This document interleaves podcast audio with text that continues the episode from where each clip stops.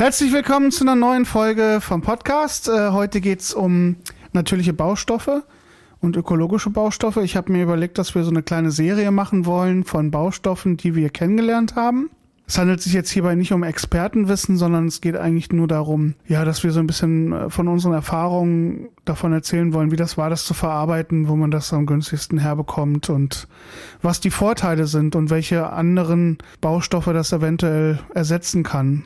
Ja, das Ganze folgt jetzt keiner besonderen Ordnung. Ähm, ich habe jetzt einfach mal überlegt, äh, jetzt erstmal zwei Baustoffe vorzustellen. In der Folge soll es um Cortenstahl gehen und um Handfilz. Das sind beides ganz unterschiedliche Materialien für ganz unterschiedliche Einsatzzwecke, aber äh, es sind zwei Baustoffe, von denen ich sehr begeistert bin und die auch relativ günstig in der Anschaffung sind, die quasi unverwüstlich sind und total toll und einfach zu verarbeiten sind. All systems online. Engaging transmission. Connection established. Welcome to the landslide. Landslide.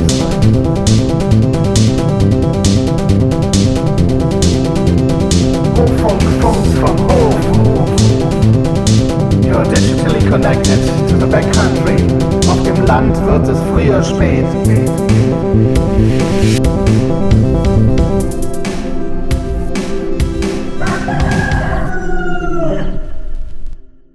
Fangen wir an mit Cortenstahl. Was ist Cortenstahl? Ich weiß nicht, ob jemand den äh, Begriff schon mal gehört hat. Äh, ihr kennt sicherlich die Klassiker Damaszenerstahl oder valyrischer Stahl. Bei Cortenstahl handelt es sich um ein Stahlgemisch sozusagen, dass mehrere Schichten unterschiedlichen Stahls miteinander äh, überwalzt werden. Und das Interessante an Cortenstahl ist, dass die äußere Schicht anfängt zu rosten und eine Rostpatina entwickelt und der Kern aber sozusagen unverändert bleibt. Also der Kern besteht aus einem Edelstahl, der rostfrei ist oder rostfrei bleibt und die Oberfläche rostet aber an. Das hat jetzt verschiedene Vor- und Nachteile. Also das habt ihr bestimmt schon mal im Außenbereich gesehen. Das wird in der Architektur oft benutzt. Ähm, ich kenne das zum Beispiel aus dem Jüdischen Museum in Berlin. Da gibt's äh, Elemente aus Cortenstahl, die eben rosten.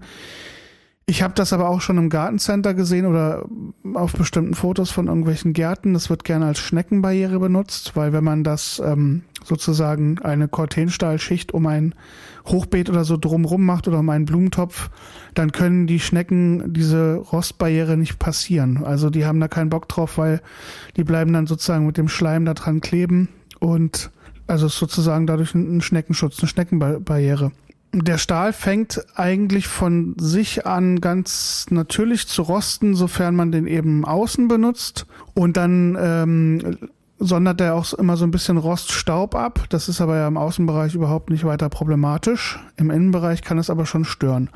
Und wir hatten uns für Cortenstahl entschieden als Spritzschutz. Die gar nämlich gar nicht auf, doch. Wir haben uns für Cortenstahl entschieden als Spritzschutz für den äh, Küchenbereich in der Ferienwohnung.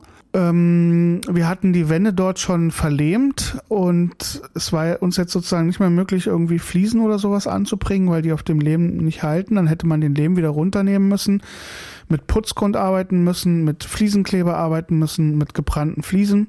Und das erschien uns vom Aufwand sehr, sehr groß. Und gleichzeitig sind ja aber auch in diesen ganzen Fliesenkleberprodukten äh, Chemikalien drin, die sozusagen da Viskosität erzeugen oder Haltbarkeit erzeugen oder Klebwirkung erzeugen. Und das wollten wir nicht unbedingt, weil wir hatten ja in unserem Haus hier aus dem einzigen Grund, oder sagen wir nicht, es war der einzige Grund, das war der initiierende Grund, dass wir ja nicht wussten, was die letzten Jahrzehnte hier am Haus gemacht worden ist, ob hier irgendwelche schwierigen Holzschutzmittel oder Asbest oder ähnliches äh, angewandt worden ist, haben wir uns für Lehm entschieden, weil Lehm Schadstoffe eben bindet und sozusagen eine natürliche Schutzbarriere darstellt. Und jetzt wollten wir die sozusagen nicht wieder abtragen, um dann ähm, ja wieder Chemie ranzubringen und das Ganze mit Fliesen zu verkleben. Deswegen haben wir recherchiert, wie man so einen Spritzschutz gewährleisten kann und sind auf den Recherchen eben auf Cortenstahl gestoßen. So, jetzt ist das so, dass man den natürlich zum Rosten bringen will. Man will dann ein schönes Rost-Patina-Bild haben und will das dann fixieren, damit das sozusagen im Innenbereich eben nicht sich abwaschen lässt oder ähm, Roststaub entsteht, der dann die Arbeitsplatte oder die Küche sozusagen äh, verträgt. Die Recherchen begannen erstmal damit, den Cortinstahl überhaupt zu bekommen. Und da sind wir auf eine Maschinenbaufirma äh, gestoßen hier aus Deutschland, wo man im Internet eben Stahlzuschnitte bestellen kann. Wir haben uns für eine äh, Stärke von 1 mm entschieden. Das ist nicht so kostenintensiv und hat sich auch herausgestellt, dass es vollkommen ausreichend ist, ähm, wenn es eben einen festen Hintergrund hat, auf dem es fixiert wird. Ansonsten ist es natürlich auch ein bisschen biegsam. Man könnte daraus auch ein Musikinstrument bauen. Ihr kennt das, wenn man so Stahl, früher so eine Säge zum Beispiel, ähm, Schultheater oder so benutzt hat, um so Donnergeräusche oder sowas entstehen zu lassen. Das kann man mit dem, mit dieser Dicke eben erreichen. Und sobald man aber eine Fläche hat dahinter, die das Ganze stabilisiert, ist es vollkommen unproblematisch und dann reicht ein Millimeter vollkommen aus.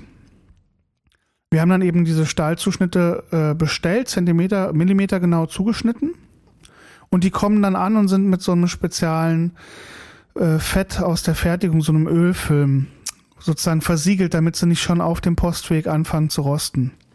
Ja, und dann muss man das erstmal äh, ablösen, dieses Fett. Also man muss das Stahl erstmal waschen und da wurde uns auch gleich so ein Produkt mit angeraten, so ein ja, Reinigungsspray, das roch, riecht so ein bisschen auch wie, wie Feuerzeugbenzin, also da ist auf jeden Fall Reinigungsbenzin oder sowas mit drinne. Ich habe dann aber rausgefunden, dass man das auch ganz normal mit Spülmittel abwaschen kann. Ein bisschen zäh war dann hinterher. Und äh, genauso äh, wie andere Sachen auch fettlösend sind, braucht man hier nicht auf irgendein Spezialprodukt zurückzugreifen. Und dann war meine Vorstellung, dass der Rostprozess halt sofort anfängt. Also ich habe die dann rausgelegt, die Zuschnitte, auf den Rasen. Und es waren allerdings noch fast Minusgrade und es ist nichts passiert. Warum, äh, warum erkläre ich später. Also jedenfalls habe ich dann im Internet angefangen zu recherchieren. Und das Problem ist einfach so ein bisschen, dass diese ganzen Suchalgorithmen nicht die gewünschten Ergebnisse liefern. Also sobald die Stichworte Rost und Stahl auftauchen, denkt die Suchmaschine, dass man Rost entfernen möchte. Aber man möchte ja sozusagen einen Schnellroster haben, der diesen ganzen Prozess beschleunigt. Es hat lange gedauert, bis ich etwas Passendes gefunden habe auf der Seite WikiHow. Das ist sowas wie Wikipedia, nur eben für Anleitungen zu verschiedenen Themen. Und auf WikiHow gab es eine Anleitung zum Schnellrosten und beziehungsweise drei unterschiedliche Methoden. Die erste davon war ähm, Salz mit Essig zu mischen. Die zweite war Wasserstoffperoxid mit Salz zu mischen. Und die dritte war Salzsäure mit Essig zu mischen, glaube ich. Ich bin jetzt nicht mehr ganz sicher. So. Salzsäure wusste ich aber, benutzt man zum Rostlösen, also habe ich der Methode nicht vertraut. ich hatte mich versprochen, deswegen habe ich das Rost nochmal neu aufgenommen. Hat man gar nicht gemerkt, oder? Ich habe dann das mit dem Essig ausprobiert. Ich habe die Stahlzuschnitte erstmal in Essig mariniert das ähm, kurz einwirken lassen und eine Stunde später dann eine Mischung aus Wasserstoffperoxid und Salz aufgebracht. Und es ging auch sofort eigentlich los. Also es sind sofort braune, schwarze Flecken entstanden. Da gibt's auch schöne Bilder auf unserem Blog zu und ähm, ja, der Rostprozess hat eigentlich sofort angefangen. Jetzt war es aber draußen noch ziemlich kalt, das heißt, das Ganze ist auch wieder ziemlich schnell eingefroren. Und das Problem war, dass immer wenn ich dann versucht habe, diese Reste, diese schwarzen Schlieren und sowas wegzuspülen, damit sozusagen darunter der, die reine Rausschicht zum Vorschein kommt, habe ich immer komplett alles weggespült und der Stahl war wieder wie, äh, ja, wie, wie unbehandelt. Also war total glatt und war kein Rost mehr zu sehen. Und dann habe ich mir die weiter den Kopf zerbrochen, habe weiter recherchiert und bin auf so ein Schnellroster-Gel gestoßen, was auch der ähm, Maschinenbauhersteller von dem Cortenstahl-Zuschnitten selber empfiehlt und auch benutzt in einigen Videotutorials. Und es war mir aber schlichtweg zu teuer. Da sollte irgendwie ein Liter 50 Euro kosten und das war es mir dann echt nicht wert, so viel Geld dafür auszugeben. Ähm, also habe ich beschlossen, die Chemielehrerin an der Schule zu fragen, an der ich arbeite. Und die Chemielehrerin hat gesagt, du brauchst nichts außer Wasser und Temperatur. Und das war eigentlich der springende Punkt. Bei Frostgraden ist natürlich jedwede chemische Reaktion ähm, verlangsamt. Das ist ja dann ähnlich wie im Kühlschrank oder im Eisfach. Und ähm, in der Zeit standen die, die Stahlzuschnitte im Bad rum und waren noch rest, restfeucht. Und siehe da, als ich die dann rausholen wollte, um sie weiter zu bearbeiten, habe ich festgestellt, dass sie bei Zimmertemperatur ganz von alleine einen Rostfilm erzeugt haben. Ich habe sie daraufhin noch eine Woche dann bei Zimmertemperatur stehen lassen und alle ein, zwei Tage mit einer Sprühflasche leicht angefeuchtet und dann war das alles wunderbar durchgerostet. Jetzt kam das nächste Problem. Wie fixiert man das Ganze, damit das sozusagen nicht weiter abblättert und wie schützt man sozusagen auch das Ganze vor, vor Dreck oder vor Feuchtigkeit, dass das sich abspült und ja, Dreck verursacht? Hier waren die Recherchen wieder sehr schwer und es gab wieder ein Spezialmittel, was wieder komplett überteuert war. Ich habe das trotzdem gekauft, eine kleine Probeflasche für 10 Euro. Das war dann irgendwie für einen Quadratmeter und habe das für die kleineren äh, Zuschnitte ausprobiert. Das hat auch gut funktioniert. Also man trägt das mit der Sprühflasche auf und nimmt dann eine Lackierrolle, um das zu verteilen. Das bildet dann so einen weißen, milchigen Schaumfilm und trocknet dann aber ab und soll dann sozusagen nicht mehr sichtbar sein. Und das hat auch soweit gut funktioniert. Was mir aber überhaupt nicht gefallen hat, ist, dass da im Internet in der Produktbeschreibung stand, dass es sich um natürliche Öle handeln würde. Und in der Packungsbeilage waren dann diverse Warnhinweise, die impliziert haben, dass das überhaupt kein natürliches Produkt ist. Also haben wir uns wieder für den Klassiker entschieden, Leinöl. Und das hat wunderbar funktioniert. Lionel Furnace, das ist schon vorgekocht sozusagen, das äh, trocknet und härtet schneller aus und ähm, lässt sich auch wieder ganz easy wunderbar mit der Lackrolle aufbringen. Dann lässt man es einfach zwei Tage einwirken und dann kann man mit einem Poliertuch oder Brillentuch oder einem Baumwolltuch einfach den überflüssigen Ölrest, Ölfilm abnehmen und gut ist. Dann ging es darum, den Cortenstahl an die Wand zu bringen, auch zu gucken, wie ich jetzt sozusagen die ähm, Übergänge von Cortenstahlelement zur Arbeitsplatte versiegel. Und da nimmt man natürlich standardmäßig Silikon.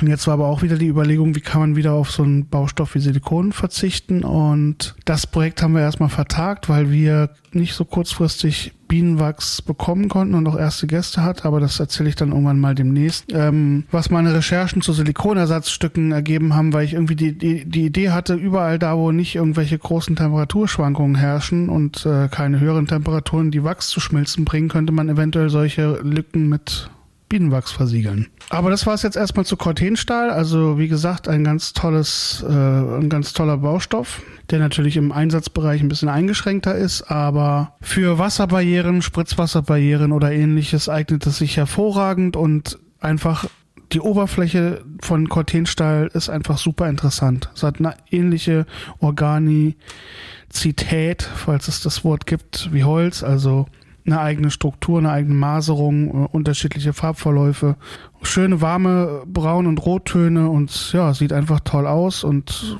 gleichzeitig kann man es so gestalten, dass es nicht zu aufdringlich ist und ja, tolle, tolle Sache, das Zeug.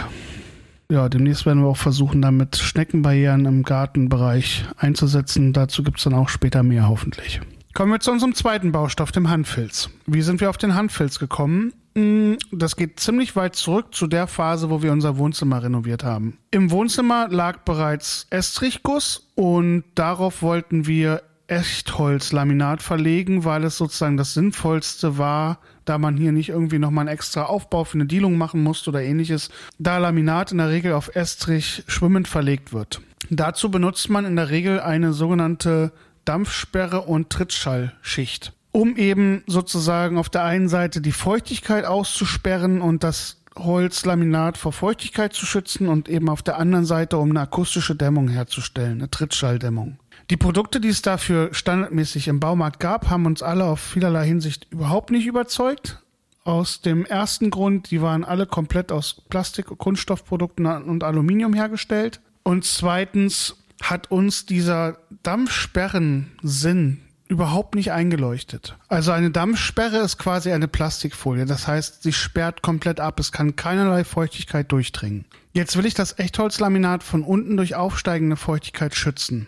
Gleichzeitig aber auch vielleicht von oben, falls man Glas Wasser umkippt. Wenn ich jetzt eine Plastikfolie zwischen Echtholzlaminat und Beton habe, dann bedeutet das folgendes. Falls von unten Feuchtigkeit aufsteigen sollte, kondensiert diese an der Plastikfolie auf der Unterseite und der Estrich steht im Wasser. Da kann dann schön Schimmel oder irgendwas entstehen. Kommt Wasser von oben, beispielsweise durch ein umgekipptes Glas, dann bleibt das Wasser schön auf der Plastikfolie stehen und das Holz liegt die ganze Zeit im Wasser. Das heißt, kann schön aufquellen und Schaden nehmen. Also haben wir uns entschlossen, dass hier überhaupt keine Dampfsperre hin muss, sondern höchstens eine Dampfbremse. Also eine Dampfbremse sozusagen verlangsamt den Feuchtigkeitsaustausch und dadurch bildet sich in der Regel kein Kondenswasser. Der zweite Punkt war natürlich die Trittschalldämmung und da waren diese Standard-Baumarktprodukte relativ karg für ausgestattet, sage ich mal. Also die hatten relativ wenig Trittschalldämmungseffekt. Wenn man einen vernünftigen Dämmwert haben wollte, hat man schon extrem tief in die Tasche greifen müssen. Und gleichzeitig haben aber alle Produkte, die es im Baumarkt gab, nicht zugelassen, dass man das auf, einer Unter, auf einem Untergrund verlegt, wo die Fläche nicht absolut astrein gerade ist. Und das war bei uns eben auch nicht gegeben, weil der Estrich schon die ein oder andere Tiefe oder Untiefe hatte. Also haben wir im Netz recherchiert und haben rausgefunden, es gibt was ganz Grandioses und das ist der Hanffilz. Der Hanffilz kommt nämlich sozusagen aus der Hanfpflanze, das ist eine Pflanze, die kann man super easy anbauen. Die hat kaum irgendwelche Nährstoffbedarfe oder irgendwas. Die liebt Stickstoff und Wasser.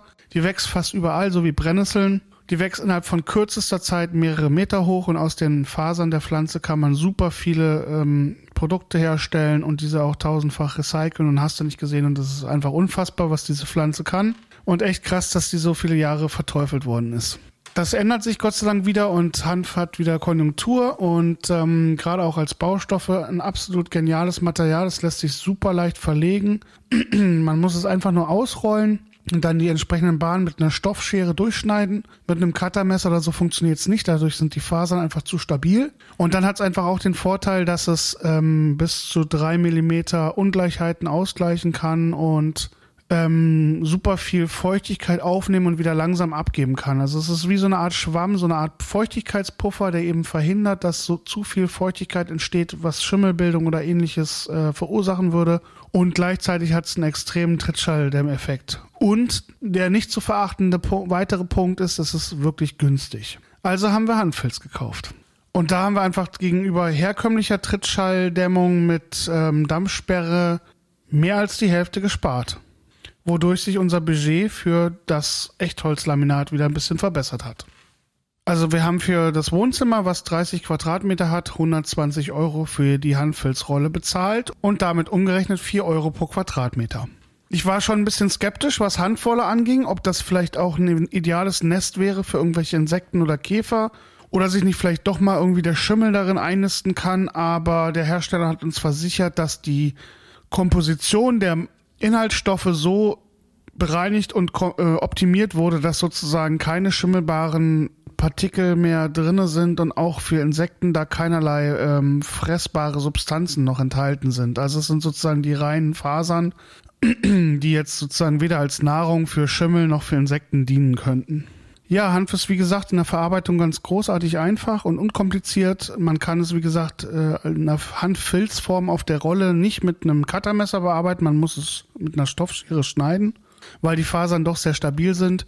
Wir haben es auch noch für vielerlei andere Sachen benutzt. Wir haben damit zum Beispiel die Legenester der Hühner ausgekleidet. Wir haben irgendwelche Lücken und Löcher gestopft von irgendwelchen Heizungsrohren oder äh, Kittstellen an Fenstern oder ähnlichem. Ja, alles in allem ein perfekter Dämmstoff, weil es einfach recycelbar ist. Das Einzige, womit er jetzt nicht so mithalten kann, ist eben die Feuerfestigkeit. Es ist jetzt nicht sofort entzündlich wie sozusagen Baumwolle oder ähnliches, weil es eben wenig Zellulose und ähnliches enthält, aber natürlich ist Hanf brennbar. Da gibt es aber jetzt spezifisch zum Beispiel im Dämmstoffbereich auch noch andere Lösungen, wo Hanf mit Lehm verpresst wird oder Soda beigefügt wird, damit sozusagen die Brennbarkeit weiter herabgesetzt wird und gerade die Kombination Handfaser und Lehm ist halt perfekt, weil Lehm hat halt den besten Brennwert überhaupt, weil Lehm ist ja quasi Erde und Erde brennt halt echt ziemlich scheiße. Eigentlich ist es sehr schade, dass Hanf im Verhältnis schon doch noch relativ teuer ist, wenn man überlegt, dass es eigentlich wächst wie Unkraut. Und das hat natürlich damit zu tun, dass Hanf äh, lange Zeit jetzt reglementiert wurde. Ähm, ich kannte damals den ersten Hanfbauern in Deutschland, der Nutzhanf anbauen durfte. Das waren damals genetisch veränderte Hanfpflanzen, dem wurde ein Rotbuchengen eingesetzt, damit man diese auf den Satellitenbildern erkennen kann. Ziemlich verrückt die ganze Geschichte. Und da ging es natürlich um Kontrolle, weil man eben dann ausschließen wollte, dass eventuell ein Nutzhanfbauer denkt, ach, dann hau ich mal ein paar Drogenhandpflanzen dazwischen und kann noch ein bisschen Gras vertickern, weil dann ist natürlich die Gewinnspanne um einiges größer. Und um das zu verhindern, hat man eben dieses Rotbuchengen eingefügt, äh, damit das sozusagen in der Spektrumkamera vom Satellit äh, sichtbar geworden wäre. Aber dadurch und dadurch, dass auch sozusagen moderne Fertigungsverfahren relativ lange brauchten, um diese Pflanze bearbeiten zu können, um daraus eben sozusagen ja Dämme oder Füllstoffe zu erstellen, die äh, quasi gewaschen werden oder weiterverarbeitet werden. Dadurch, dass das Ganze wiederum in den Kinderschuhen steckt, weil es halt lange Zeit nicht Usus war, ist es halt doch noch relativ teuer, was eigentlich wirklich schade ist, weil normalerweise könnte das ein Baustoff sein, der ähnlich wie Stroh oder Lehm für einen Apfel und ein Ei sozusagen bei jedem im Garten wächst und fast kostenlos abgegeben werden könnte. Leider ist das mit vielen natürlichen und nachwachsenden und ressourcenschonenden Baustoffen der Fall, die, sage ich mal, Jahrtausende lang verarbeitet wurden und so ein bisschen an Konjunktur verloren haben, weil sie eben bisschen mehr Zeit brauchen in der Verarbeitung. Und Zeit ist einfach ein riesen wichtiger Faktor geworden.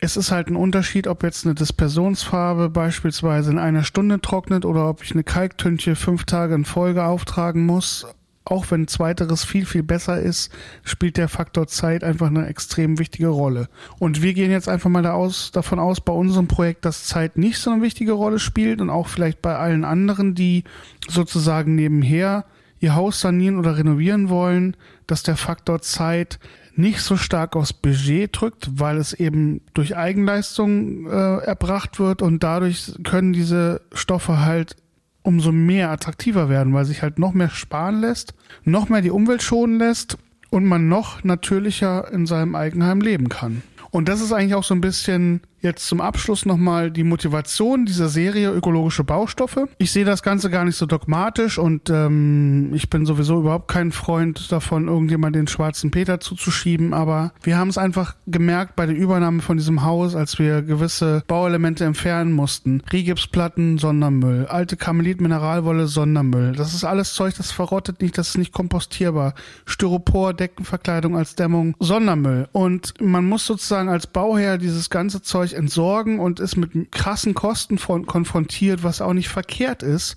Und da haben wir uns natürlich gefreut, dass wir unsere alte lehmstarken Decke einfach im Garten verteilen konnten, weil Lehm und Stroh tut niemandem weh. Es ist ein Dünger gleichzeitig, die Rosen wachsen viel besser. Es ist ein Feuchtigkeitsspeicher, das Zeug, äh, unsere Gartenpflanzen trocknen nicht so schnell ab. Und das ist ein Baustoff, der ist einfach, ja, auch Jahrzehnte später hat er noch einen Zweitnutzen und alles andere, was ich in einem Haus einbringe, werden die kommenden Generationen eben bezahlen müssen. Und nicht nur in der Hinsicht ähm, Entsorgungskosten zahlen, sondern auch ähm, umweltbelastende Folgekosten. Und diese Kosten muss man einfach, wenn man ein Produkt nach Umweltbilanz äh, bewerten möchte, mit reinrechnen. Also auch mit reinrechnen, was passiert mit dem Haus, wenn ich vielleicht versterbe und das jemand erbt und er möchte das plan planerisch modifizieren und verändern oder erweitern. Und das ist jetzt, weiß Gott, kein unnatürliches, untypisches Szenario. Womit ist er konfrontiert? Also wann erreicht ein Produkt wirklich den End-of-Life-Punkt, also das, das absolute Verwertungsende und was passiert dann mit dem Produkt und was hat man für Kosten. Und ich finde, wenn man selber sozusagen Bauherr ist,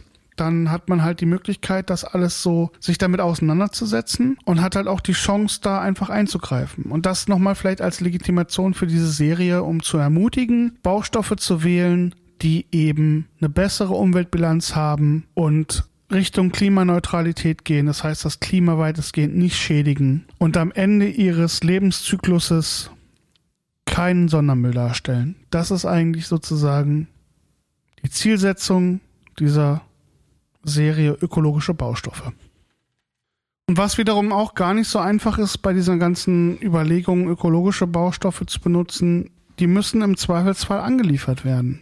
Und ähm, da kann man sich auch nur mit beruhigen und sagen, ja klar, ich habe jetzt hier irgendwie fünf gelbe Säcke stehen, weil einfach so viel Verpackungsmaterial verwendet worden ist. Aber mittlerweile gibt es auch sehr viele verantwortungsvolle Zulieferer von natürlichen Baustoffen, die weitestgehend auf Plastikverpackungen verzichten. Und wie gesagt, man kann nicht alles richtig machen. Der Mensch hat sich längst aus dem ökologischen Gleichgewicht herausgenommen und steht als Krone der Schöpfung über allen Dingen. Und ähm, wenn man alles richtig machen wollen würde, müsste man vermutlich aufhören zu existieren. Wir können nur hoffen, dass der Mensch vielleicht auch so ein bisschen schafft, wieder mehr Rücksicht zu nehmen und der Natur mehr Regenerationsfreiräume lässt, damit ihnen diese Krone nicht irgendwann das Genick bricht und die Ameisen die Weltherrschaft zurückerobern. Was vielleicht auch gar nicht so schlimm wäre. Aber egal, ich wollte jetzt erstmal nochmal zum Abschluss sagen, diese Serie ökologische Baustoffe soll ermutigen und niemand an den Pranger stellen. Ich möchte Lust machen auf ökologische Baustoffe, die ich selber verwendet habe und ich cool finde. Und ja, ihr müsst mir bitte ein bisschen verzeihen. Es ist jetzt, ich habe ja versprochen, dass ich alle 14 Tage einen Podcast raushaue. Das ist für mich auch einfach echt eine gute ähm, Deadline oder sozusagen der ja, vernünftige Druck, um selber sozusagen hinterher zu bleiben und die Sachen abzuschließen. Das beißt sich jetzt allerdings so ein bisschen mit der äh, Gräsersaison, die gerade angefangen hat. Also ich habe jetzt seit zwei, drei Tagen extrem Heuschnupfen, muss mich da erstmal einstellen. Meine Stimme ist da sehr belastet durch. Ich bin da immer so ein bisschen heiser und empfindlich und ähm, außerdem habe ich ein neues Mikrofon, wo ich noch nicht so mich so richtig mit angefreundet habe. Das heißt, auch die äh, Qualität der Audioaufnahme verändert sich ein bisschen. Ich habe gedacht, ich mache jetzt den nächsten Podcast ohne aufdringliche Atmosphäre, beziehungsweise warte jetzt noch mal ein bisschen, bis ich wieder eine vernünftige Landatmosphäre aufnehmen kann. Jetzt haben wir wieder die Kröten und die Frösche und die Grillen. Das ist also wieder sehr laut alles und ja, lenkt so ein bisschen vom Hörgeschehen ab. Und ich werde einfach, wenn sich die Natur wieder ein bisschen beruhigt hat, äh, vernünftige Atmosphären aufnehmen, die ich dann schön unter die Podcasts runtersetzen kann und hoffe dann auch, dass das vielleicht so ein bisschen im Rhythmus der Jahreszeiten vonstatten geht. Also, dass man quasi mal so eine Winteraufnahme hat oder so eine Herbstaufnahme, eine Frühlingsaufnahme. Das ist ja eigentlich immer so relativ interessant, wie sich sozusagen die Geräuschkulisse um einen rum verändert und das nimmt man vielleicht auch manchmal im Alltag gar nicht so richtig wahr. Deswegen will ich auch damit versuchen, ein Stück Land zu euch zu bringen, zu den Hörerinnen und Hörern, die vielleicht auch in der Stadt oder so sitzen. Und äh, da bin ich, wie gesagt, dran. Ich verabschiede mich heute erstmal aus der Folge, ohne den Bonus zu machen mit dem Projekt aus der Umgebung, das ich vorstelle, weil ja, ich meine Stimme ist jetzt einfach äh, langsam am Versagen und freut euch auf die nächste Folge, die kommt bald und ich verabschiede mich ganz herzlich, bedanke mich fürs Zuhören und wünsche euch eine gute Zeit. Bis bald. All systems online. Engaging transmission. Connection established. Welcome to the landslide. Landslide.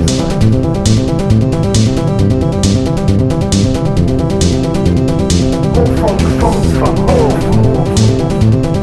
You're digitally connected to the backcountry. Auf dem Land wird es früher spät.